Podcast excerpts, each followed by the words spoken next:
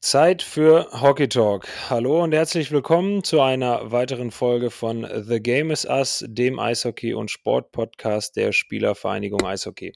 Mein Name ist Olli Mebus. Ich bin Spieler bei den Nürnberg Ice Tigers und Vorstandsmitglied bei der SVE. An meiner Seite darf ich auch heute wieder meinen Podcast-Partner Flo Stenner begrüßen. Guten Abend, Flo. Ja, hallo zusammen und wir reden nicht lange drum herum, denn heute haben wir gleich mehrere Gesprächspartner und Gäste hier im Podcast von Game is Us. Sie gehören zur Creme de la Creme des deutschen Eishockeys. Sie sind Führungsspieler in der Nationalmannschaft, DL-Rekordspieler, Jungs mit NHL-Erfahrung, Kapitän in ihren Clubs und vor allem Gründer und Vorstände hier bei der Spielervereinigung Eishockey. An dieser Stelle ein herzliches Willkommen im Podcast Moritz Müller, Patrick Reimer und Corbinian Holzer. Hallo. Guten Abend. Hallo, Servus.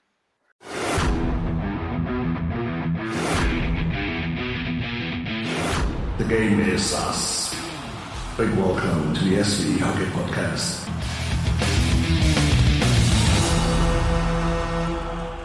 Schön, dass ihr es geschafft habt und wir hier zu fünft äh, miteinander sprechen. Jungs, ihr wart alle schon einzeln hier im Podcast zu Gast und ihr wisst auch, wie der Hase läuft. Ähm, es gibt zum Start immer eine kurze Vorstellungsrunde für die, die euch noch nicht kennen sollten, was glaube ich nicht so viele sind hier im deutschen Eishockey. Bevor es jetzt aber losgeht, noch ein kleiner Tipp von uns. Werbung. Wir haben euch ja in den letzten Folgen hier immer wieder von diesem Webseitensystem für Sportler, Vereine, Selbstständige und kleine Unternehmen erzählt. Ihr erinnert euch sicher an Magnus Sites. Dieses wollen wir euch auch heute ans Herz legen. Das Großartige an Magnus Sites ist, dass ihr da eine Webseite ohne jeden technischen Aufwand bekommt und euch um so Dinge wie Technik, Updates, technische Suchmaschinenoptimierung, Datenschutz oder auch das Layout gar keine Gedanken machen müsst. Und es gibt keine hohen Einmalkosten, sondern nur einen kleinen Beitrag pro Monat. Für Vereine und kleine Unternehmen bereits ab 20 Euro.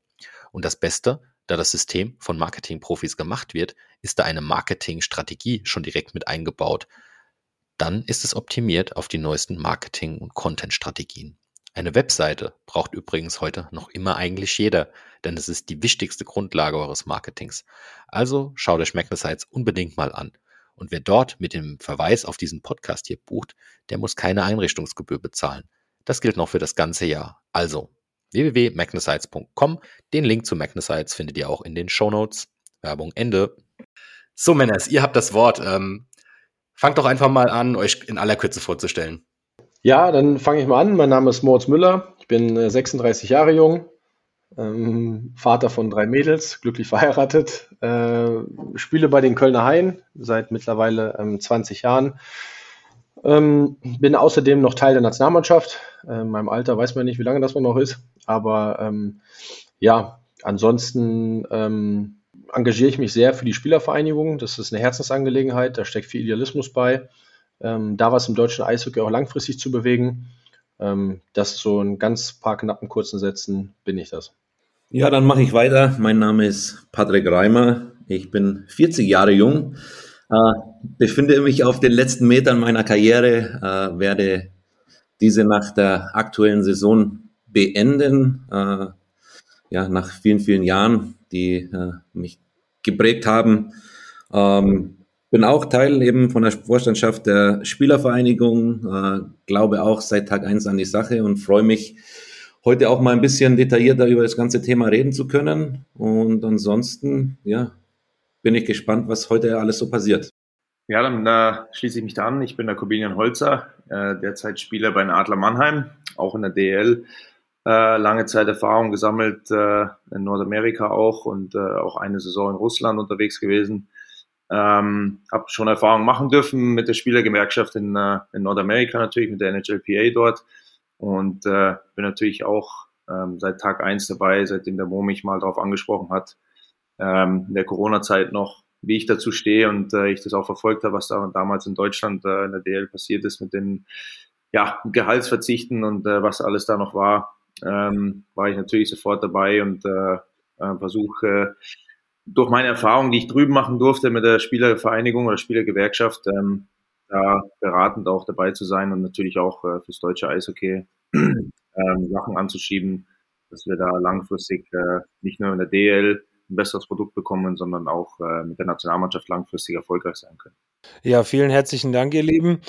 Ähm, wenn wir jetzt alle fünf durcheinander quatschen, dann wird das, glaube ich, ein bisschen unübersichtlich, insbesondere für die Hörer da draußen. Deshalb haben wir uns in den Vorbereitungen so ein bisschen Gedanken dazu gemacht und das Ganze in drei große Teile ähm, gesplittet, wo wir dann jeden einzelnen von euch so ein bisschen zu fragen werden. Wir haben in den Vorbesprechungen gerade auch darüber gesprochen, wenn jemand von euch was auf der Zunge brennt, zu gewissen Themen ruhig reingrätschen.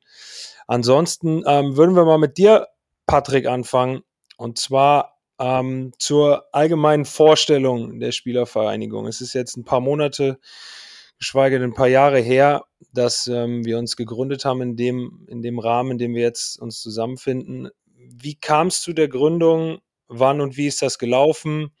Und ähm, was waren so die handelnden Personen? Wenn du da vielleicht nochmal so einen kurzen Einblick geben kannst, insbesondere für die Hörer jetzt da draußen, die dem ganzen Thema nicht so affin sind. Ja, ich versuche es zumindest mal, äh, es kurz zusammenzufassen, weil es ja doch äh, ein langer Weg war bis zur endgültigen Gründung. Ähm, begonnen hat eigentlich alles damit, äh, dass zur Corona-Zeit äh, unsere Saison auf der Kippe stand damals und äh, es vor Saisonbeginn hieß, dass äh, die Gehälter der Spieler praktisch gekürzt werden sollen. Äh, und äh, wir als Spieler damals mussten es eigentlich über die Presse erfahren, bevor dann erstmal aktiv mit den Kapitänen gesprochen wurde. In der Zeit äh, war natürlich großer Aufruhr unter den Spielern, ähm, war ein großes Thema und es hat sich relativ schnell eine äh, WhatsApp-Gruppe gegründet mit äh, ja, einigen Spielern, äh, genaue Zahlen weiß ich nicht mehr, aber ich bin mir sicher, dass es damals äh, über 100 Spieler waren, die sich dann in der Gruppe eingefunden haben. Und ähm, ja, über die Zeit äh, hat Amoda das Ganze so initiiert. Mit der Gruppe äh, wurde viel gesprochen und am Ende waren der Mo und ich so ein bisschen die handelnden Personen in, in der Kommunikation. Und ähm, es hat sich immer mehr für uns auch gezeigt, dass äh, Bedarf da ist, um etwas zu gründen, dass wir als Spieler gehört werden, dass wir die Möglichkeit haben, mit der Liga zu sprechen. Und äh, die Idee ist ja nicht, nicht neu, eine Vereinigung zu haben, der Spieler oder eine Gewerkschaft, wie es äh, ja bei uns jetzt ja nicht der Fall ist, aber einfach einen Zusammenschluss. Und ähm, ja, im weiteren Verlauf war es dann irgendwann so, dass wir gesagt haben, lass es machen, lass es angehen äh, dass wir da irgendwas auf die Beine stellen. Und ähm, dann kamen natürlich die großen Themen, wie können wir das bewerkstelligen, was ist möglich in Deutschland, äh, welchen Weg wollen wir gehen. Äh, wir haben uns dazu entschlossen, einen Verein zu gründen. Ähm, war auch nicht einfach. Wir haben natürlich Leute zusammengedrommelt, die aktiv teilhaben wollten. Und äh, ja, am, am Ende saßen wir dann zusammen mit den Gründungsmitgliedern und ähm, haben unsere Spielervereinigung Eishockey gegründet. Dazu gleich nochmal äh, ähm, konkretere Folgefragen. Du hast es schon angesprochen, richtig, dass es vorher schon mal in den vergangenen Jahren oder Jahrzehnten Versuche gab, sowas auf die Beine zu stellen. Ähm, kannst du da einen Ausblick geben, beziehungsweise ehrlich gesagt äh, einen Rückblick? Ähm, wann und wie hat das stattgefunden? Ja, also es, es gab äh, schon mal die Versuche, äh, ich meine, dass es in den 90ern war, auch äh, eine Spielervereinigung zu gründen. Die konnte sich damals leider nicht wirklich durchsetzen, ähm, weil es natürlich äh, sehr viel Aufwand ist, der, der betrieben werden muss. Äh, es ist nicht einfach, die, die Spieler auch immer alle glücklich zu machen. Und ähm, ja, die sind damals leider gescheitert. Äh, die Idee ist äh, sicherlich eine gute, aber es steckt viel Arbeit dahinter. Und äh, wir versuchen jetzt natürlich da eine gute Kommunikation mit, mit den Spielern zu haben, mit der Liga die Kommunikation auch äh, auszubauen und, und gut zu halten, um einfach äh, ja dann auch langfristig das Ganze nachhaltig zu gestalten. Ähm, und wie gesagt, die, die Vorgänger konnten sich leider nicht durchsetzen, aber wir sind positiv gestimmt, dass wir das Ganze jetzt äh, hinbekommen. Ja, es gab die WhatsApp-Gruppe, von der du gerade eben gesprochen hast, wo dann wirklich einige hundert Mitglieder ähm, beziehungsweise einige hundert, hundert Spieler der DEL mit dabei waren. Was hat sich dann oder wie hat sich dann der Kern herauskristallisiert und was ist aus dieser WhatsApp-Gruppe geworden? Ähm, das Ganze ist letztendlich in einem Verein äh, gegründet. Gab es da noch andere Überlegungen, wie man das Ganze aufziehen konnte? Ja, wir haben natürlich geschaut, was, äh, was rechtlich machbar ist. Ähm, und für uns hat sich einfach herausgestellt, dass ein, ein Verein die beste Version ist, um, um das Ganze auf gesunde Beine zu stellen, um äh, ja, wir, wir haben auch bewusst ja nicht die Gewerkschaft gewählt, weil äh, das ist äh, irgendwie auch immer so ein bisschen negativ behaftet, das ganze äh, Wort. Wir wollen ja dialogorientierter Partner sein und nicht äh, irgendwie, äh, ja, wenn man so sagen will, hier der, der Streikgegner, der, der versucht hier immer nur das Beste für sich rauszuholen, sondern wir sind daran interessiert, das Eishockey nachhaltiger zu machen, besser zu machen. Und äh, dementsprechend haben wir uns auch für einen Verein entschieden. Ähm, aus der WhatsApp-Gruppe, äh, die ist irgendwann, glaube ich, eingeschlafen, einfach weil die Saison hat dann begonnen. Die Spieler haben sich individuell geeinigt mit ihren Vereinen. Ähm, aber es haben sich eben ein paar Jungs äh, auch trotzdem weiter Gedanken gemacht. Äh, die hatten Bock drauf und äh, um die mal zu nennen, neben Mo und mir waren warst du damals dabei, Olli. Äh, dann der Marco Nowak, der, der Corby eben, Markus King, dann äh, befreundeter Arzt, Boris Brandt war Gründungsmitglied und eben äh, der Flo Stenner, der ja jetzt auch hier dabei sitzt. Äh, ja, und so, so, so ging es dann los äh, und seitdem sind wir auch alle so zusammen und versuchen da was für die Jungs zu bewegen. Ja, bisher auf jeden Fall schon mal sehr gut zusammengefasst. Ähm, jetzt hört man oft, insbesondere, ich meine, wir sind alle in unseren alltäglichen Vereinen unterwegs und ähm, sitzen in der Kabine, sitzen vor und nach den Spielen zusammen in den Busfahrten und da kommt ja häufiger mal dieses Thema SVE auf. Ähm, und immer wieder die Frage, ja, was macht ihr denn eigentlich? Ähm, ist natürlich irgendwo eine berechtigte, aber auch ähm, blöde und aber auch korrekte Frage. Ähm, wie würdest du denn, sag ich mal, so unseren, weil mittlerweile hat sich ein Arbeitsalltag etabliert, zusätzlich zum, zum, zum Alltag eben im Verein. Ähm, wie würdest du die verschiedenen Aufgabenbereiche beschreiben und äh, in welchem Ausmaß werden diese ausgeübt? Ja, es gibt auf jeden Fall viel zu tun. Von äh, erstmals natürlich, glaube ich, der wichtigste Punkt war äh, neben der Vereinsgründung natürlich die Akquise der Spieler. Äh, einfach um den Jungs auch aufzuzeigen, wir sind da, wir sind äh, die Spielervereinigung für euch. Ähm, und dann natürlich äh, ging es darum, auch nachhaltig für unsere ja, Mitglieder zu zeigen, was, was können wir für euch tun. Ähm, haben verschiedene Pakete geschnürt, äh, wo die Jungs darauf zurückgreifen können. Wir versuchen sie zu unterstützen in verschiedenen Formen von keine Ahnung, äh, Planung, Karriere nach der Karriere, wo wir noch dran sind, äh, aber auch in medizinischen Fragen zu unterstützen, mit Versicherungen, äh, mit gewissen Deals, äh, sei es Autoleasing oder sonstiges, da haben wir versucht, uns breit aufzustellen und den, den Jungs einfach auch so ein bisschen, ja, bei alltäglichen Fragen unter die Arme zu greifen, aber natürlich dann auch äh, eins der wichtigsten Themen, in die Kommunikation mit der Liga zu gehen, äh, über Themen zu sprechen, die uns bewegen als Spieler, wo wir glauben, dass wir uns auch einfach besser aufstellen können als deutsches Eishockey. Und ähm, das ist nicht, nicht einfach natürlich, äh, aber wir wollen einfach versuchen, da auch unsere Spielersicht mit reinzubringen. Es, es gibt Themen, denke ich, wo, es wichtig ist, auch die Stimme der Spieler zu hören und äh, wir arbeiten hartnäckig daran, äh, dass das auch erkannt wird. Eines dieser Themen, äh, Raimi, was du gerade angesprochen hast, ist ja auch die U23-Regel. Da wird es einen ganz gesonderten Themenblock gleich dazu geben. Äh, hat ja doch in Eishockey Deutschland ein klein wenig für Aufmerksamkeit gesorgt, unser Report. Ähm, bevor wir jetzt aber nochmal tiefer ins Detail gehen, du hast schon erwähnt, man wird als Spielervereinigung gefragt, was macht ihr eigentlich, aber was öffentlich und auch gerade im Zuge der U23-Regeldebatte auch immer wieder gefragt wird. Und ich glaube, da können wir jetzt einfach in dieser großen Zuhörerschaft mal Butter bei die Fische bringen. Eine wichtige Frage, wie viele Mitglieder sind wir denn überhaupt bei der SVE? Also mittlerweile sind wir tatsächlich äh, circa 70 Prozent in der DEL. äh, was, glaube ich, eine Hausnummer ist. Äh, man sieht, die, die Jungs haben verstanden, worum es geht. Äh, und äh, das macht uns natürlich auch stolz als Spielervereinigung, dass wir da so viele Mitglieder mittlerweile haben. Aber wir sind dran, die zweite Liga mit ins Boot zu nehmen. Wir haben vereinzelt auch schon äh, Spieler aus der zweiten Liga. Wir wollen natürlich schauen, dass wir denen aber auch ja so helfen können, wie wir es in der ersten Liga machen. Und äh, da müssen wir natürlich noch ein bisschen mehr Manpower bekommen.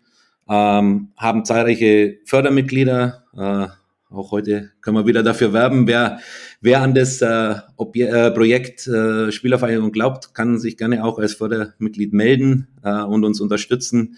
Da freuen wir uns immer. Ähm, ja, also wir sind auf einem guten Weg. Wir haben äh, natürlich immer noch Potenzial nach oben, weil 70 sind keine 100 Prozent, äh, wie wir es in der Nationalmannschaft haben.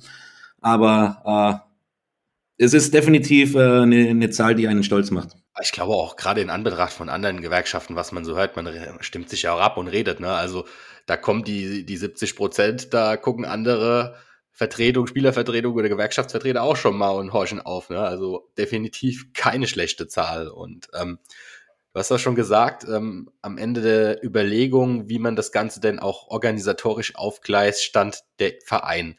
Ähm, jetzt gibt's ja bei Vereinen auch ganz viele Pflichten wie eine Mitgliederversammlung, Protokolle und so weiter und so fort. Mal so Hand aufs Herz. Ähm, wahrscheinlich habt ihr euch alle sich so mit dem Vereinswesen vorher in seiner Struktur äh, beschäftigt. Hättet ihr das gedacht, dass dann äh, auch Bürokratie, Deut äh, Bürokratie Deutschland im Vereinswesen so schlummert oder war das dann äh, doch eher eine Überraschung? Man ist ja selber tatsächlich äh, Mitglied in, in mehreren Vereinen oder die meisten von uns und man kriegt da immer auch diese Einladung zu den Mitgliederversammlungen. Aber was dann am Ende des Tages dahinter steckt und alles gemacht wird, äh, war dann doch überraschend und habe ich leicht unterschätzt. Ähm, Strukturen sind schön und gut, aber manchmal ist es ein bisschen viel. Ähm, aber auf der anderen Seite äh, ist es natürlich für uns auch dann so, dass wir dann unsere Pflichten zu erledigen haben und das äh, gibt uns dann auch wieder die Möglichkeit, in Kontakt zu treten mit, mit allen. Von daher, äh, ja, nehmen wir, nehmen wir das so hin. Ja, wunderbar.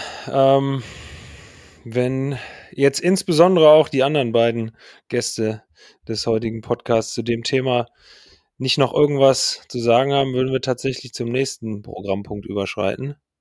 Ich weiß nicht, Holzimo, wollt ihr noch einen Senf dazugeben? Ich habe nur gerade die SVE-Seite aufgemacht und ähm, weil ich selber was nachlesen wollte. Und da steht, gegründet aus der Liebe zum Sport, gelebt zur Förderung unseres Sports on und off the ice. Das fand ich so schön, dass ich dachte, es fasst es vielleicht hier noch ganz gut rein. Wunderbar, das sind auf jeden Fall die Worte jetzt schon des Abends. Das können wir so, wenn wir das Ganze veröffentlichen, übernehmen. Perfekt. Ja, das wird jetzt schwer, das da nachzufolgen vom Monat. Wenn der philosophisch unterwegs ist, der Reimi hat das auch nicht so gemacht. Äh, ich bin ja eher fürs Grobe zuständig, deswegen glaube ich, äh, wird es bei mir eher schwierig, dass ich da jetzt einfach toppen kann. Das habe ich heute auch in der Pressemitteilung von Adler Mannheim gelesen, um auch mal zu zeigen, wir nehmen ganz aktuell auf. Äh, Glückwunsch zur Vertragsverlängerung in Mannheim-Holzi. Ja, Dankeschön. Äh, dann würde ich sagen, machen wir mit Mo weiter. Flo, oder hast du noch was zum Reimi? Mo, lass uns weitermachen und über das Thema äh, U23-Regel sprechen. Es gab jetzt in den vergangenen Wochen, wie der Flo das eben schon richtig eingeläutet hatte, ja, so eine kleine Welle, die sich da breitgetreten hat im deutschen Eishockey hinsichtlich eben dieser U23-Regel. Kannst du vielleicht einfach mal kurz vorab sagen, was ist das für eine Regel und was ist da in den vergangenen Tagen passiert? Okay, gerne. Ähm, versuche es mal ganz einfach zu halten, ähm, auch vielleicht für jemanden, der uns zum ersten Mal hört oder nicht so viel Bezug zum Eishockey bisher hatte. Die Regel ist ähm, der Versuch, ähm, oder zumindest wird sie so kommuniziert, der Versuch, jüngere Spieler in die Liga zu bekommen. Das heißt, äh, während jedes Spiels müssen beide Mannschaften mindestens drei Spieler unter 23 auf dem Spielberichtsbogen stehen haben. Ähm, das ist jetzt, wenn man das so als allererstes mal hört, dann denkt man, das ist auch eine gute Sache, dass der jüngere Spieler in die Liga kommen ähm, und dann spielen. Ähm, es hat aber ein paar Konsequenzen und ähm, auf diese Missstände haben wir hingewiesen. Bevor ich da tief ans Detail gehe, möchte ich sagen, dass man nicht sagen kann, die Regelung ist per se schlecht und alles an der Regelung ist schlecht oder ähm, wir haben eine viel bessere Idee. Ähm, uns war es aber ein Anliegen, auf die Missstände hinzuweisen, die auf jeden Fall auch mit dieser Regelung herbeigehen. Und ähm, die kann man ganz klar aufzeigen. Und das ist in Spielerkreisen, und die vertreten wir nun mal als Spielervereinigung, ist die U23-Regelung ein Dauerthema, ein Thema, an dem sich ähm, ähm, viele Spieler, wenn nicht sogar alle Spieler, ich habe da eine Umfrage, also wir haben eine Umfrage gemacht, da können wir gleich darauf eingehen, auf das Ergebnis, ähm, wie das war unter den Spielern, ist diese Regelung ähm, nicht, nicht gut gesehen. Und ähm, wir denken als Spielervereinigung, dass sie auch Aufwirk ähm, Auswirkungen auf das deutsche Eishockey und die Förderung des deutschen Nachwuchses hat. Grundsätzlich ist das ja keine schlechte Sache. Du sprichst das richtig an, dass man langfristig ähm, junge Spieler in die Liga mit reinbringen soll. Zu der Regel muss man, glaube ich, noch zusätzlich sagen, wenn ein Verein nicht drei U23-Spieler im Spielberichtsbogen stehen hat, darf man grundsätzlich einen Spieler weniger aufstellen. Ist das korrekt? Das ist korrekt. Also normalerweise sind 19 äh, Spieler auf dem Spielberichtsbogen. Wenn man sich dazu entscheidet, mit zwei U23-Spielern zu spielen, dann sind es 18. Ähm, ich weiß nicht, ob man noch weiter runtergehen kann. Ähm, ich denke mal schon, bis runter auf 16, aber man muss ehrlich sagen, eigentlich spielen alle Mannschaften mit, mit 19 Spielern pro Spiel. Die braucht man heutzutage eigentlich auch, ähm, besonders über einen längeren Zeitraum. Ähm, genau. Okay. Ähm, hast du auch gerade kurz angeschnitten. Ich meine, wir haben viele Themen, die uns, die uns alltäglich beschäftigen, mit denen wir uns auseinandersetzen. Die hat der Reimi gerade eben auch alle schon ganz gut aufge, aufgedeckt. Ähm, was war jetzt so der springende Punkt, auch vielleicht von dir persönlich oder aus deiner eigenen Sicht, warum man sich jetzt aktiv auch mit dieser Regel auseinandersetzen soll? A, ne, selber eine, eine adäquate Datenanalyse durchzuführen, das Ganze B nach außen zu tragen, Richtung Presse und halt insbesondere auch C mit den Verantwortlichen der Liga darüber zu kommunizieren? Also warum? Das ist, hängt wahrscheinlich mit mir als Typ zusammen. Ich meine, zu einem spiele ich sehr lange in der Liga und habe beobachtet, ähm, wie es ohne Regelung geht, wie es mit Regelung geht. Ähm, ich, ich denke, vorab zu sagen, ähm, bin ich ein Verfechter des deutschen Eishockeys. Ich würde mir wünschen, dass das deutsche Eishockey das maximale Potenzial ausschöpft. Ähm, ich denke, das tun wir ähm, Stand jetzt noch nicht. Und ich überlege immer wieder mal, ähm, treibt mich schon der Gedanke um, wie kann man diese Sportart äh, größer machen, wie kann man sie mehr Menschen näher bringen. Und ähm, dann bin ich auch immer wieder über diese Regelung gestolpert. Und ich kann auch gerne mal über ein paar, über ein paar Nachteile der Regelung sprechen, wo wir denken, wo sie Probleme, wo sie Probleme bringt. Lass uns, lass uns mit dem Positiven anfangen. Ist, ist, wie, ist wie in der Schule früher. Mit dem Positiven der Regelung? Bitte. Naja, ich denke, zum einen führt die Regelung dazu, dass die Vereine Budget einsparen, weil sie ähm, einen jüngeren Spieler auf den Spielberichtsbogen sch äh, schreiben können, der natürlich im Budget deutlich günstiger ist als ähm, ein Spieler älteren Jahrgangs, der vielleicht ähm, mehr vorzuweisen hat, ähm, vielleicht auch höhere Kosten hat, der eine Familie, der braucht vielleicht eine größere Wohnung an einem Standort. Ähm, das zum einen. Ähm, Jetzt bin ich, habe ich gerade ganz kurz den Faden verloren. Vorteile der U23. Ja, genau. Dann ähm, die Vereine es werden argumentieren, dass es ähm, zu einer größeren Ausgeglichenheit sportlich führt, ähm, weil man könnte sich vorstellen, finanzstarke Clubs ähm, bauen sich dann nochmal eine vierte Reihe mit ähm, möglicherweise Nationalspielern zusammen, anstatt dort Spieler spielen zu haben, die die Regelungen erfüllen. Und so erhofft man sich auch, dass die ähm, Liga enger zusammenrückt. Ich würde sagen, das sind so in meinen Augen die beiden Positivaspekte. Abgesehen davon, dass äh, man gegebenenfalls langfristig auch jüngere bzw. deutsche Spieler in die Liga etablieren kann. Ja gut, dann sagen wir es so, ähm, dass vielleicht jemand in die Liga kommt und eine Chance bekommt, der es vielleicht ohne die Regelung nicht bekommen hätte. Dass man einfach ähm, dass, weil der Verein aus Zwang heraus einem Spieler die Chance gibt und der dann wirklich diese Chance nutzt und sich so gut präsentiert, ähm, dass er, dass er auf, mich, auf sich aufmerksam macht. Wo ich dann aber auch gleich dann auch wieder beim Negativpunkt wäre, beim ersten. Ich wollte gerade sagen, bevor wir da noch konkreter auf Zahlen, Daten und Fakten sprechen, deine persönlichen ja, negativen Punkte, beziehungsweise ja, vielleicht auch sogar Aussichten und, und Korrekturvorschläge für das Thema. Ja, also da muss ich einfach sagen, dass es überhaupt einer Regelung bedarf, zeigt schon eigentlich das Problem. Wir haben in Deutschland keine Nachwuchsförderung aus Überzeugung, sondern man braucht eine Regelung, um Nachwuchsförderung an den Standorten zu bringen, weil ähm, das Profigeschäft. Ganz, wenn ich da ganz kurz, ja. wenn ich ganz kurz einmal, meinst du jetzt äh, in den Profimannschaften schon drin oder noch weiter unten in den Nachwuchsabteilungen? Nee, da denke ich, äh, da denke ich, ich meine jetzt wirklich die Profiabteilung, die da Okay. wirklich, ähm, ist ja klar, der Trainer, ähm, das ist ja auch verständlich, der Trainer will kurz, der will den Erfolg und zwar jetzt, der muss am Freitag gewinnen und am Sonntag gewinnen. Ähm, der Sportmanager muss das Gleiche. Ähm, und da wird natürlich geschaut, wie kriege ich jetzt schnellstmöglich den, den besten Erfolg hin. Da wird jetzt nicht langfristig großartig über das deutsche Nach Eishockey nachgedacht. Das ähm, kann man da an der Stelle auch nicht erwarten. Ähm, ich denke, da muss, da muss insgesamt an der Überzeugung was geändert werden, ähm, an dem Grundgedanken. Da habe ich auch eine Idee, wie das, wie das gehen würde, dass man schafft, dass man äh, Nachwuchsarbeit aus, aus Überzeugung macht. Dann lass uns jetzt mal bitte zu dem kommen, was, ähm, ja, wie gesagt, insbesondere in den letzten Wochen auch in, den, in der Presse Schlagzeile gemacht hat, eben dieser Report, der erstellt worden ist. Äh, an dieser Stelle denke ich äh, mal ein großes Lob an, äh, an unseren Paul, der da fantastische Arbeit geleistet hat und das Ganze sehr, sehr adäquat ausgewertet hat, um da wirklich bestmöglich ja auch mal nach außen darstellen zu können, was es eigentlich mit dieser Regel auf sich hat und eben ähm, ja, was, was Spieler, was Mitglieder davon denken und was auch letztendlich hinter diesen U23-Spielern steckt, die dann in den einzelnen Mannschaften spielen. Hast du da ähm, ein paar Zahlen, Daten und Fakten, die du uns präsentieren könntest?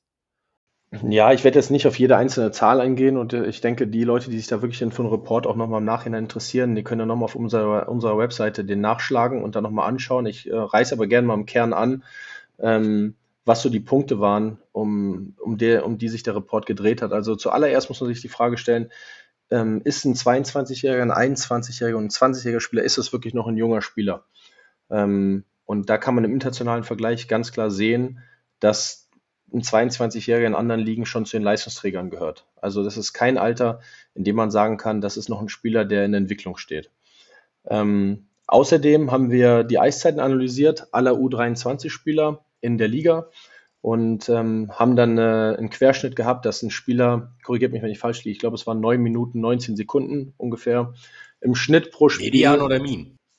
Ja, genau. ja, das ist natürlich sehr wichtig. Ähm, da rauszufinden, wie, wie viel steht der Junge denn auf dem Eis, weil es geht ja darum, dieser junge Spieler muss sich ja entwickeln. Ne? Und ähm, es hilft dem Spieler ja nicht, wenn er ein paar Wechsel im Spiel spielt. Ähm, so wird er kein, langfristig keine Verstärkung oder sich nicht sein volles Potenzial ausschöpfen, gerade in jungen Jahren. Und da gibt es Vereine, die machen da ähm, gute Arbeit. Da gibt es Vereine, da spielen die U23-Spieler bis zu 15, 16 Minuten pro Spiel. Und es gibt Vereine, da sitzen die Spieler ähm, oder spielen die Spieler 34 Sekunden. Ähm, und dann kann man davon ausgehen, und das zeigt auch die Studie ähm, oder der Report, besser gesagt, dass nach drei Jahren ähm, diese Spieler die Liga wieder verlassen. Das heißt, die haben eigentlich drei Jahre die Quote, die Regelung erfüllt, um danach die Liga wieder zu verlassen und dann ausgetauscht werden für neuen U23-Spieler.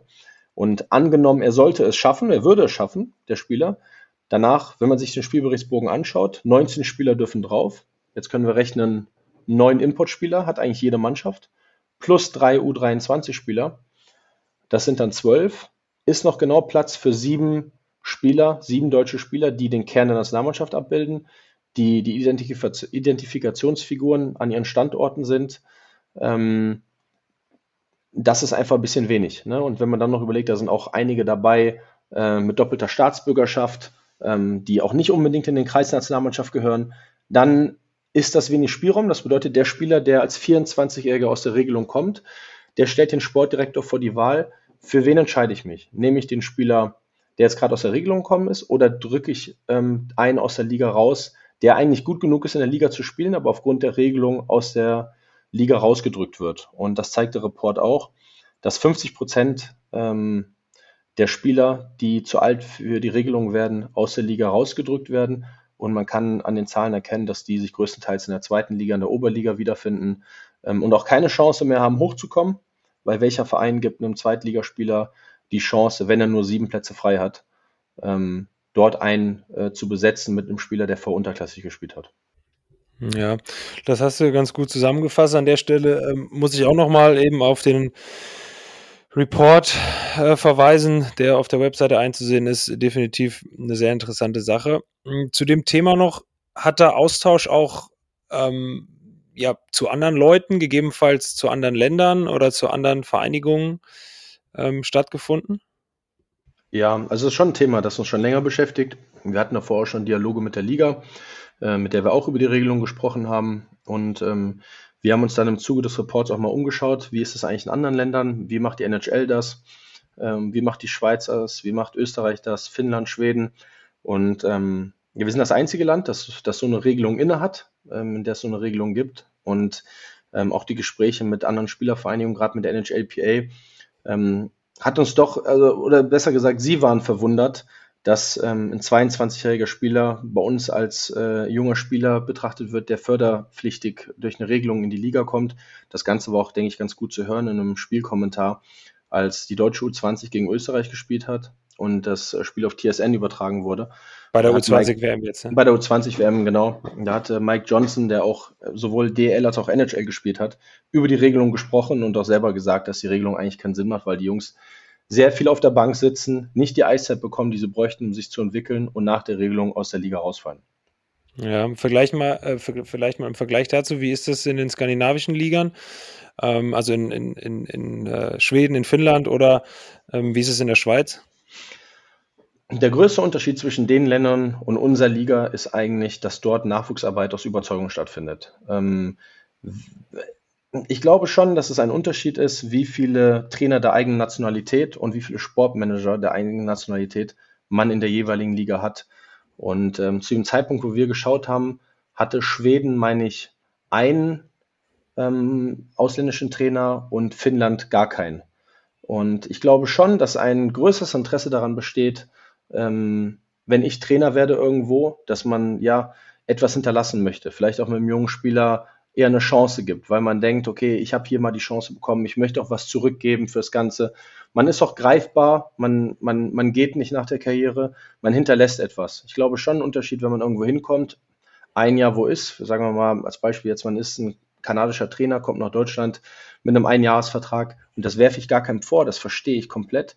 Man ist auf diesen maximalen Erfolg in diesem Jahr konzentriert. Wie kann ich ihn rausholen? Was aus dem Spieler mal in vier Jahren wird, das ist ähm, nicht im Interesse des Trainers, muss es auch nicht, aber das gilt es zu ändern. Mhm. Ja, ja. Meinst du denn trotzdem, ich meine, ich habe es eben schon mal gefragt, meinst du trotzdem, dass man dann gegebenenfalls noch weiter unten anfangen müsste in den Nachwuchsleistungszentren beziehungsweise in den Nachwuchsabteilungen der Vereine? Um da ja. für noch bessere Verhältnisse zu sorgen, um da vielleicht noch bessere, reifere Spieler ähm, in die, in die Profiligen mit einbinden zu können? Das ist absolut richtig. Also das Thema ist nicht so einfach zu sagen, ähm, die Regelung ist äh, falsch und danach läuft super. Also mhm. ähm, ich denke, dass das Problem um einiges komplexer ist und ich denke, um das, also um das Thema deutsches Eishockey, Nachwuchsförderung anzugehen, dass da ganz viele Akteure mit an den Tisch gehören. Da gehört für mich der Verband mit an den Tisch. Da geht es ähm, teilweise um Hallenausbau, Hallenneubau, ähm, Nachwuchsförderung an den einzelnen Standorten, wie viele hauptamtliche Trainer gibt es ich weiß, dass da ähm, viel versucht wird, aber da ist natürlich, ähm, desto mehr Kinder, desto breiter man das Fundament baut, umso höher kann man dann auch in die Spitze bauen. Also es gilt natürlich, wäre es schön, wenn wir mehr Kinder hätten, wenn wir mehr Eishallen hätten. Aber muss ich ja im Umkehrschluss fragen, wir haben es nicht. Was machen wir denn dann? Da sind ja die paar, die wir haben, ja umso wichtiger. Ne? Das, ähm, aber du hast recht, es ist nicht nur die U23-Regelung, ähm, man muss an vielen Hebeln ansetzen. Ja. Ja, das war, glaube ich, ein ganz guter Ausblick. Ähm, ich weiß nicht, Holzi, Raimi, habt ihr zu dem Thema noch was? Wo ihr sagt, das äh, müsste jetzt noch auf jeden Fall ergänzend erwähnt werden? Nee, ich glaube, der Mo hat es tatsächlich sehr gut zusammengefasst und erläutert. Wichtig wird sein, dass man einfach in die Diskussion kommt, dass darüber gesprochen wird. Ähm, wir haben gehört, die, die Regel hat Vorteile, hat Nachteile, aber wichtig wird sein, dass man gemeinsam daran arbeitet, entweder die Regel so zu perfektionieren, dass er wirklich Sinn macht, oder eben was Neues aufzubauen, wo alle davon profitieren. Und darum geht es uns am Ende des Tages, ja. Ja. Ja, ja vielleicht kann ich das, sorry, ja. Ole, vielleicht kann ich da abschließend noch zu sagen. Es ist nicht so, dass wir sagen, wir haben, ähm, wir wissen das alles besser und das ist ja alles schlecht, wie es bisher war. Uns geht es wirklich darum, äh, wie der Reimi richtig sagt, in den Dialog zu treten mit den Personen, ähm, die diese Themen entscheiden und da auch mal eine, eine, Perspektive aus Spielerseite zu erläutern. Wie sehen die Spieler das? Der Report zeigt, ähm, die Spieler sagen, ich, ich, ich müsste ihr mir die Zahl sagen, aber ich glaube 80 oder 90 Prozent sagen, die Regelungen halten sie für nicht förderlich für den Nachwuchs, für die Spieler, für die Liga. Ähm, und da einfach, wie der Reimi richtig sagt, äh, sich miteinander hinzusetzen, die Akteure an einen Tisch zu bringen und da miteinander zu sprechen. Das ist in unserem Sinne. Ja. Ja, um da vielleicht noch mal kurz ein bisschen Fleisch dran zu geben. Ähm, und das gibt jetzt eben auch nicht der Moritz Müller als Vorsitzender der SVE oder der Vorstandskreis der SVE da in die Runde, sondern ihr könnt in den Report reinschauen. Äh, über 100 Spieler, die an dieser Umfrage teilgenommen haben. Und äh, geht mal die DL-Vereine durch. Das ist eine stolze Zahl. Ja, absolut. Ähm, ja, wie ihr beide richtig gesagt habt, beziehungsweise ähm, jetzt insbesondere ähm, ja, Raimi und Mo, dass man da dialogorientiert sich zusammen an einen Tisch setzt. Es geht nicht darum, dass man das Ganze schlecht macht und sagt, äh, das ist blöd, das ist schlecht, so funktioniert das nicht. Ich denke, man sollte sich da gemeinsam hinsetzen ähm, und zusammen das ganze Projekt Deutsches Eishockey eben, eben weiterbringen. Flo, zu dem Thema, du noch eine Frage, eine Anmerkung? Nö, oder, vielleicht, oder vielleicht allgemein zu Mo und seiner Arbeit. Ja, genau. Also ein, zwei Fragen hätte ich noch allgemein. Also wir haben jetzt viel über die U23-Regel gesprochen und ähm, auch über andere Themen. Man hört ja, glaube ich, raus, dass es ähm, dir schon sehr um die Zukunft des deutschen Eishockeys geht. Ähm, wie kommt das eigentlich, dass du sagst, du bist da einfach so hinten dran und investierst einfach auch ehrenamtlich so unglaublich viel Zeit in die Sache? Ich meine, man könnte ja auch platt sagen, betrifft mich ja nicht mehr. Ja, ich, ja, ich habe immer so ein Ding für Gerechtigkeit. Sie war, für mich ist Gerechtigkeit, das Schlimmste, was man mir antun kann, ist, wenn irgendwas unfair ist. Das ist für mich immer ganz schwer zu handeln. Irgendwie, das war als Kind schon so. Ähm, wenn irgendwas ungerecht ist, dann habe ich immer das Gefühl, dass ich da, fühle ich mich irgendwie mal angesprochen. Und mit Sicherheit gehe ich da dem einen oder anderen auch immer wieder mal auf den Sack, weil ich dann was sage. Aber ähm, ich weiß es nicht. Ist, ähm, ist, wie du richtig sagst, eine Herzensangelegenheit. Und ähm, ich verstehe auch, dass nicht jeder so ist. Ähm, das muss ich auch begreifen. Also ähm, es gibt einfach Leute, die äh, wollen diesen Beruf ausführen und gar nicht so weit drüber nachdenken, was danach ist. Ähm, ich habe aber schon das Gefühl, dass das, oder beziehungsweise die Jungs, die jetzt hier sitzen, wir waren auch alle schon auf internationalen Turnieren und man schnuppert natürlich auch an, an etwas ganz Großem. Ne? Und man sieht auch, was diese Sportart, ähm, wie toll die Sportart ist. Also ich finde Eishockey ist, ich finde es die, die beste Sportart. Also natürlich ist es jetzt sehr subjektiv, aber so empfinde ich. Es verbindet irgendwie alles. Es ist schnell, ähm, taktisch geprägt, technisch ans anspruchsvoll. Ähm, und ich denke nach wie vor, dass wir in Deutschland ähm, bei weitem nicht das Potenzial dieser Sportart ausschöpfen. Ähm, und das brennt mir einfach unter den Nägeln. Hm. Abschließende Frage noch für dich. Ich hatte beim Reimi auch schon so ein bisschen in den Themenblock rein, rein gefragt zu dem Ding. Ähm, ja, SVE ist ein Verein und äh, Vereinsmeierei und Bürokratieland Deutschland. Du bist ja jetzt Vorsitzender des Vereins. Ähm, was war denn so deine vielleicht auch lustigste, herausforderndste Aufgabe als Vorsitzender, mit der du wahrscheinlich vor Antritt dieses ehrenvollen Amtes nie gerechnet hättest? Gibt's da was? ja, wie der Reimi das vorhin ja schon richtig angeschnitten hat, ähm, gibt es Spieler, die treten bei uns aus dem gleichen Idealismus bei, ähm, der uns trägt. Und wir waren uns dann aber auch im Klaren, dass es auch Spieler gibt, ähm, die gilt es anders zu überzeugen. Also da muss man auch mal ein Goodie hinwerfen, wie eine Wintermütze oder ähm, da gibt es eine Marke, die ist besonders in Eishockeykreisen sehr beliebt, die heißt ähm, Lululemon. Und äh, das ist so eine Art Fitnessmarke, kommt eigentlich aus dem Yoga-Bereich, tragen die Jungs alle sehr gerne, auch die Mädels von den Jungs. Und mit denen sind wir in Kontakt getreten und die haben uns ein tolles Angebot gemacht, dass die Spieler zu Vorzugspreisen bei ihnen bestellen können. Und das war auch, ist super angekommen unter Spielern, also wirklich besser als erwartet. Ja, nicht besser als erwartet. Ich habe schon erwartet, dass es viel wird. Und wir haben dann so ein Ordersheet an die Vereine rausgegeben und ich habe die alle zurückbekommen. Und naiv wie ich war, ich hätte das anders abwickeln sollen. Ich war so ich war so froh, dass das klappt mit Lulem, dass sie uns so einen tollen Kurs geben und da wollte ich denen auch ein bisschen Arbeit abnehmen und habe jede einzelne Mannschaft ähm, ja selber bestellt und habe auch jeden einzelnen Karton selber bestellt bekommen. Und dann kam dann, also Warenwert waren es, glaube ich, insgesamt Uni-Prozente 60.000. Ähm, also ich kann nicht sagen, wie viele Kartons hier im Haus angekommen sind und wie viele Abende ich äh, nach Mannschaften die Lulem-Bestellung sortiert habe. Ich habe sogar einen Karton, Wolfsburg steht immer noch hier, die sich am 2. Februar. Dann wird der letzte Karton überreicht und dann schicke ich die Sachen an Lulem zurück, die ich zu viel bestellt habe oder falsch. Und dann machen wir das nächstes Jahr anders auf jeden Fall.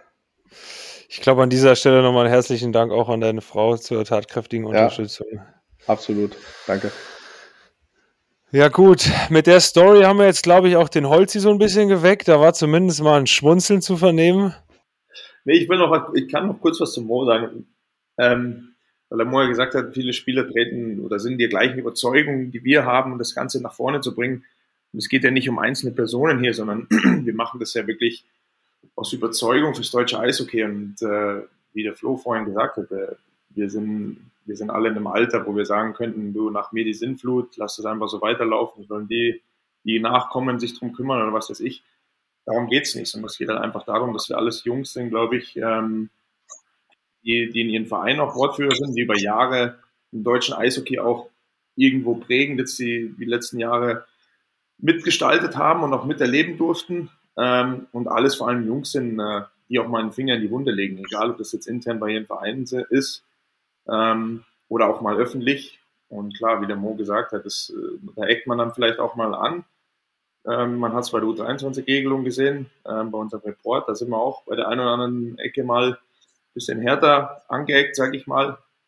Aber ich glaube, das gehört auch dazu, weil äh, ja, Reibung, Reibung bringt Fortschritt. Das ist mein philosophischer ähm, Und ich, äh, ich finde halt schon, dass das, dass das was ausmacht. Wenn die Leute drüber reden, dann bewegt sich was. Und äh, ich glaube, das ist auch so, was wir versuchen vorwärts zu bringen. Und klar, wir sind noch in den Kinderschuhen. Ähm, aber ich glaube, wir haben jetzt hier schon einiges erreicht und äh, versuchen natürlich wirklich ähm, das deutsche Eishockey nach vorne zu bringen und versuchen da einen Dialog mit der Liga und auch mit dem Verband ähm, Sachen vorwärts zu bringen, dass wir am Ende dann alle irgendwo ähm, draufschauen können und sagen können, jetzt wird zumindest versucht, das Maximale rauszuholen aus der Sportart. Und äh, wie der Mo gesagt hat, es ist meiner Meinung nach auch die beste Sportart, die es gibt, auch wenn es subjektiv ist, aber ähm, es gibt so viel Potenzial in der Sportart und äh, in Deutschland ist Fußball über allem, sage ich mal.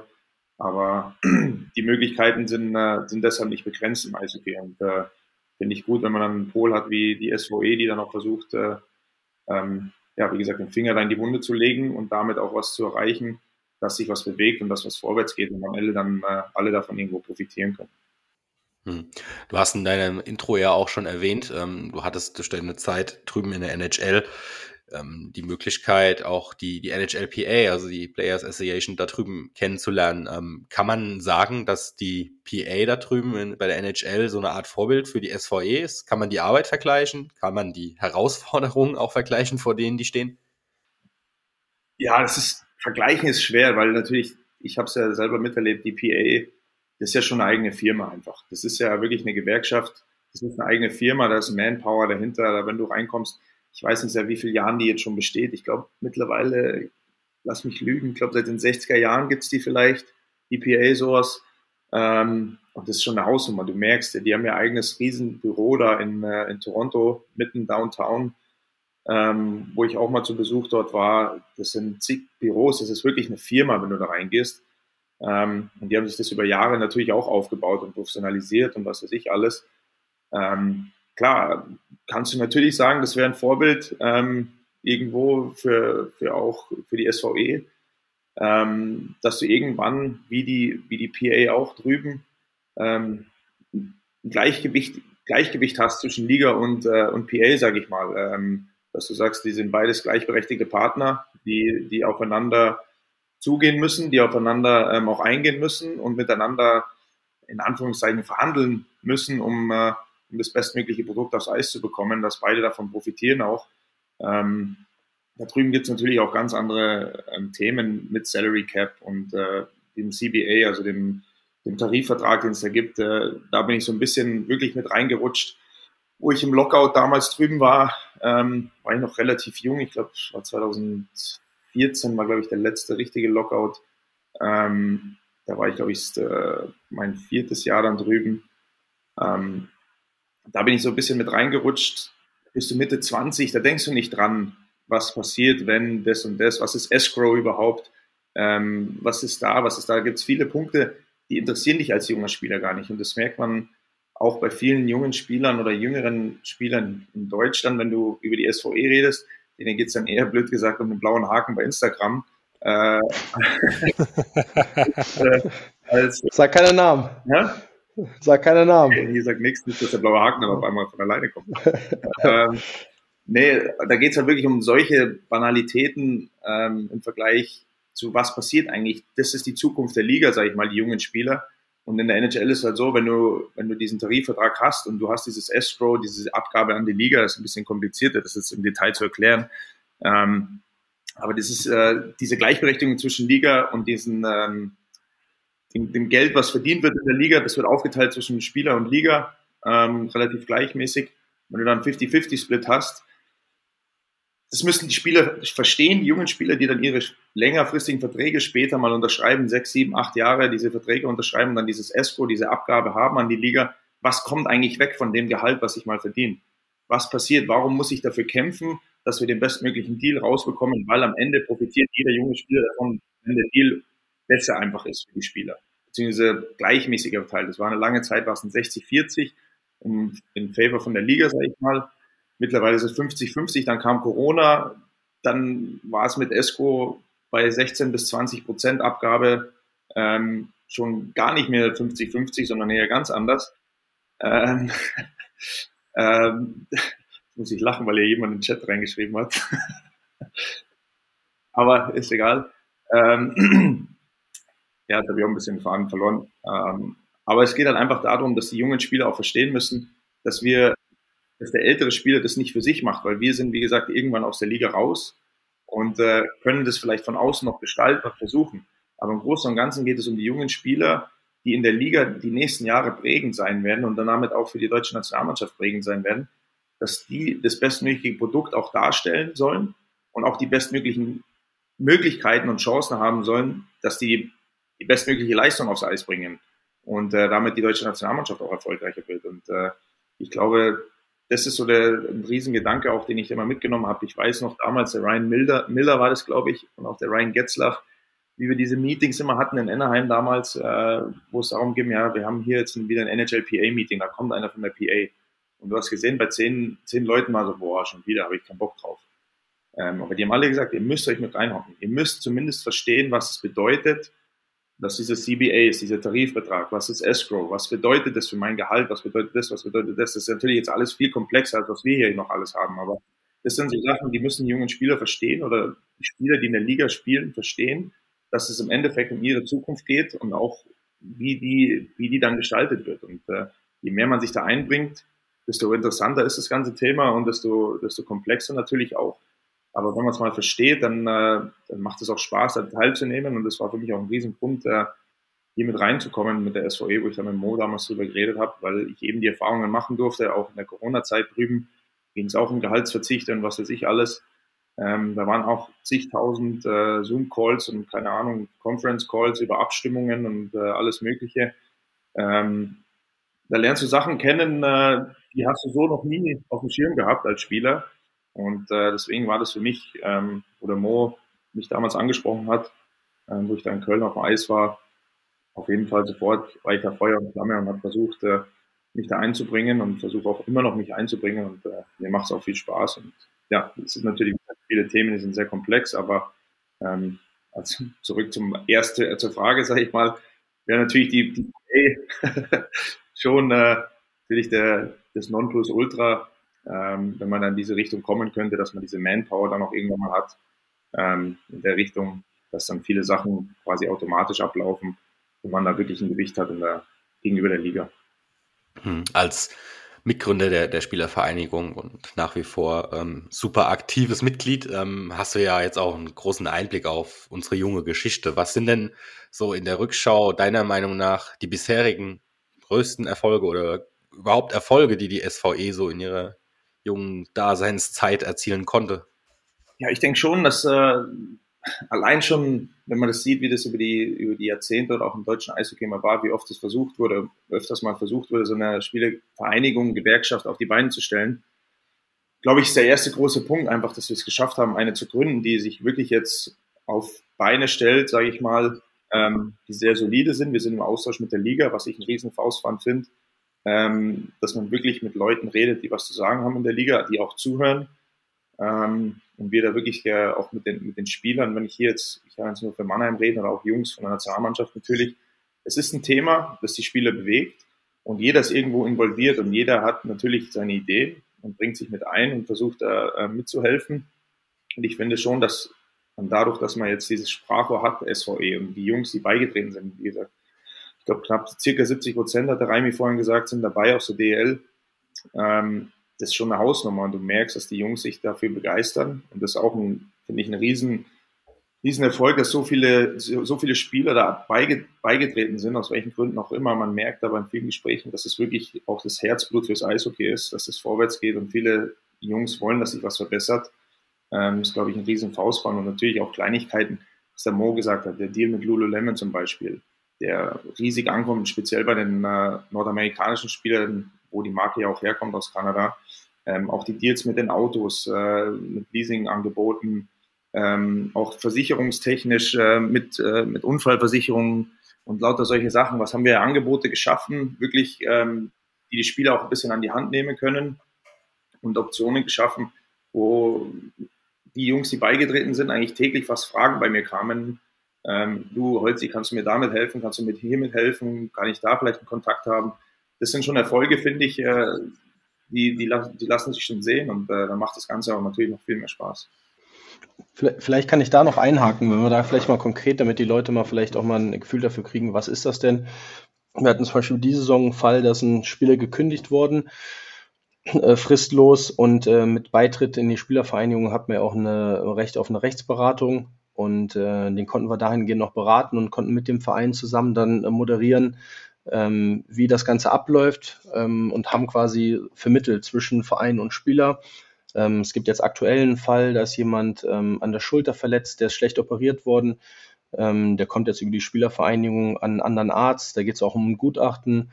Und ich denke, der größte Erfolg der Spielervereinigung, wenn ich zurückdenke, war ähm, die Corona-Saison, in der es sehr lange auf der Kippe stand, ob wir überhaupt äh, spielen werden wo sich äh, unser damaliger Geschäftsführer Alexander Sulzer dann noch in Frankfurt äh, mit dem Aufsichtsrat der DL getroffen hat und der dann selber auch in der Eishockey News gesagt hat, dass äh, ohne das Treffen die Saison wahrscheinlich nicht stattgefunden hätte. Ich denke, das sind alles Punkte, auf die die SVE stolz zurückblicken kann. Und wie zwei Fälle eben, es gibt mal kleinere Sachen, ähm, wo ein Spieler eine Rechtsberatung braucht, ähm, aus welchen Gründen auch immer. Ähm, und dann gibt es größere Dinge. Und dann gibt es diese visionären Ziele, ähm, weil der Holz ja eben angeschnitten hat, die NHLPA ist in der luxuriösen Lage, dass sie die Grundgerüste doch schon stehen und dann sehr ähm, gezielt auf die Interessen der Spieler ähm, ähm, sich konzentrieren kann. Wir sind ja auch noch im Austausch mit der Liga, um unserer Meinung nach auch das Gesamtprodukt gemeinsam nach vorne zu bringen. Ne? Also ich glaube, die PA und die NHL, die bekämpfen sich da schon regelmäßig bis hin zum Streik. Und ähm, wo wir doch auch der Liga sagen, hey, schaut mal hier, wenn wir das noch besser machen, äh, der Puck springt zu sehr, die Spieler beschweren sich, der Spielplan über Weihnachten der ist eine Katastrophe. Das sind alles so Sachen, ähm, die wir ansprechen und an denen wir arbeiten. Absolut. Gut, ihr Lieben, in Anbetracht der Zeit würde ich mal zum letzten Programmpunkt überschreiten, wenn ihr jetzt nicht noch irgendwas habt. Ich weiß nicht, Flo, hast du noch eine Frage an einen von den dreien? Nö. Gut, dann würde ich, wie gesagt, zum letzten Punkt kommen. Jetzt haben der Flo und ich einige Fragen gestellt und wer treuer Podcast-Hörer ist und das ein oder andere Mal auch schon hier was ähm, angehört hat, der weiß, dass unsere Folgen immer mit einer Schnellfragerunde enden, in der der Flo und ich abwechselnd immer kurze Fragen an unseren Podcast-Gast stellen. Heute drehen wir den Spieß mal um. Vielleicht kann der Holzi dann auch ähm, seinen kleinen Zwischenfall eben aufdecken, wo er doch etwas lauter lachen musste und den Faden verloren hat. Ähm, wir bekommen heute, Florian, du und ich, Fragen gestellt von unseren drei Gästen. Kurze Fragen hoffentlich, sodass wir unter einer Stunde bleiben. Die dann natürlich mit äh, ebenso kurzen und prägnanten Antworten besiegelt werden. Schießt los. Ich frage mal an Olli, was ist deine Lieblingsauswärtsfahrt? Bremerhaven, das haben wir doch in einer der letzten Folgen gehört. Haben wir das schon gehört? Ei, ei, ei. Ähm, nee. ähm, ich glaube Ingolstadt, weil es am kürzesten ist. Also spielerisch fahre ich da jetzt nicht so gerne hin, wenn man das in den letzten Jahren so ein bisschen als Nürnberger verfolgt hat. Ähm, aber ansonsten ist es halt schön, wenn man eine Stunde hinfährt und dann eine Stunde wieder zurückfährt. Dann ist man schnell wieder daheim. Flo, was besser, Handball oder Eishockey? Ja, zu spielen Handball, zum Gucken Eishockey. Okay. Ja, aber du spielen auch nur, weil du es nicht richtig kannst. Touché. Äh, Jetzt muss ich wahrscheinlich auch noch eine stellen. Äh, dann stellt Olli die Frage, ist die kurze Auswärtsfahrt gewählt, weil du dann weniger beim Schafkopfen verlieren kannst oder tatsächlich wegen der Zeit? Nee, das ist einfach ähm, der Tatsache geschuldet, ne, dass ich ähm, auch gerne daheim bin und gerne in Nürnberg und der zeitliche Arbeitsaufwand sich dann einigermaßen im Rahmen hält. Ansonsten fahre ich auch sehr gerne ins Rheinland zu den Auswärtsspielen. Das ist perfekt. Da fährt man vier, fünf Stunden. Das ist eine super Zeit, um äh, einige Runden Schafkopf zu spielen, um auf deine Frage noch konkreter einzugehen. Würdest du Ähm. von dir selber behaupten, dass du ein guter Kartenspieler bist? Ja, Okay. Ich kann das nicht beurteilen. Wir haben noch nie Karten gespielt. ähm, Raimi, nick mal Weiß kurz, wenn das stimmt. ah, er hat nicht genickt. Ja, schade. Die Frage kann ich natürlich jetzt nicht zurückstellen. So, äh, so sonst noch jemand? Eine tolle Frage. Ja, Hast du schon mal einen Eishockeyspieler getroffen, der größer war als du? Ja, jetzt kommt mein berühmtes Zitat. Äh, ich bin ja kein großer Eishockeyspieler, ich bin ja nur ein langer Eishockeyspieler. ähm, nee, also um das jetzt an Körpergröße festzumachen, glaube ich nicht. Nee. Aber größere Eishockeyspieler treffe ich ja tagtäglich. Aber Olli, dafür bist du ein ganz großer Moderator. Ja, Mhm. das stimmt. Dankeschön. Und ich Google bin auch mal ein echt grad, wie guter groß das- Schafkopfspieler. Der Swedberg ist. Das la- lass ich mir nicht nehmen. Für, für einen Rheinländer. Gut, ihr Lieben. Du gesagt, jetzt für einen Raimi reicht's. Aber da hast du ja doch noch Rheinländer umgeschwenkt. ja. Darf ich jetzt meine Frage noch stellen, die, äh, die ich äh, eigentlich dem, dem Holzi ja stellen wollte oder auch gestellt habe in unserem Chat, um das aufzuklären? Bitte. Wie, wie erzeugt Reibung Fortschritt? Das musst du mir nochmal erklären. Kann ich das kann ich dir erklären? Ganz einfach, weil wenn man sich quasi aneinander reibt, dann äh, kommt meistens was dabei raus, dass man irgendwann dann sagt, okay, jetzt steckt man die Köpfe zusammen und dann versucht man das Beste draus zu machen und dann kommt Fortschritt raus. Also wenn du dich mit deiner. Frau streitest, dann entsteht ja Reibung. Dann habt ihr eine Reibung. Da entsteht Reibung in der Beziehung. Und dann entsteht die Wärme. Schwieriges Thema. Also einer von beiden empfindet es danach auch als Fortschritt. Aber ja, genau. ich, ich bin das meistens nicht. Ja. Und der Mann geht dann meistens nach und dann kommt Fortschritt raus. Ja, genau. Zumindest aus der Sicht der Frau. Ja, genau. Ja. Ich glaube, das sprengt jetzt hier so langsam aber sicher den Rahmen. Ja. Aber gut, dass wir darüber gesprochen Ja, haben. passt. Mhm. Ja, gut, Florian. Möchtest du die abschließenden Worte? Ja, Ja, das war die äh, nächste Ausgabe von The Game is Us in 2023. Immer noch jung im Jahr. Ich hoffe, euch hat's gefallen. Ähm, wenn ihr den Podcast noch nicht abonniert habt, dann ist spätestens jetzt Zeit. Wie immer an dieser Stelle die kleine Bitte, zeigt den Podcast auch allen Eishockey-Fans, allen Sportbegeisterten und jeder, der diesen Podcast gerne hören könnte. Wir sind erreichbar über Amazon, Deezer, Google Podcast, Apple, Spotify, äh, überall, wo man Podcasts hören kann, könnt ihr The Game is Us hören. Das war die nächste Ausgabe von unserem Eishockey-Podcast. Ich sage Dankeschön an unsere drei Gäste, Corby Holzer, Mo Müller, Patrick Reimer und ich sage natürlich auch Dankeschön an meinen Co-Gastgeber Olli Mebus. Bis zum nächsten Mal. Dankeschön. herzlichen Dank, meiner. Macht's gut. Ciao. Danke, ciao.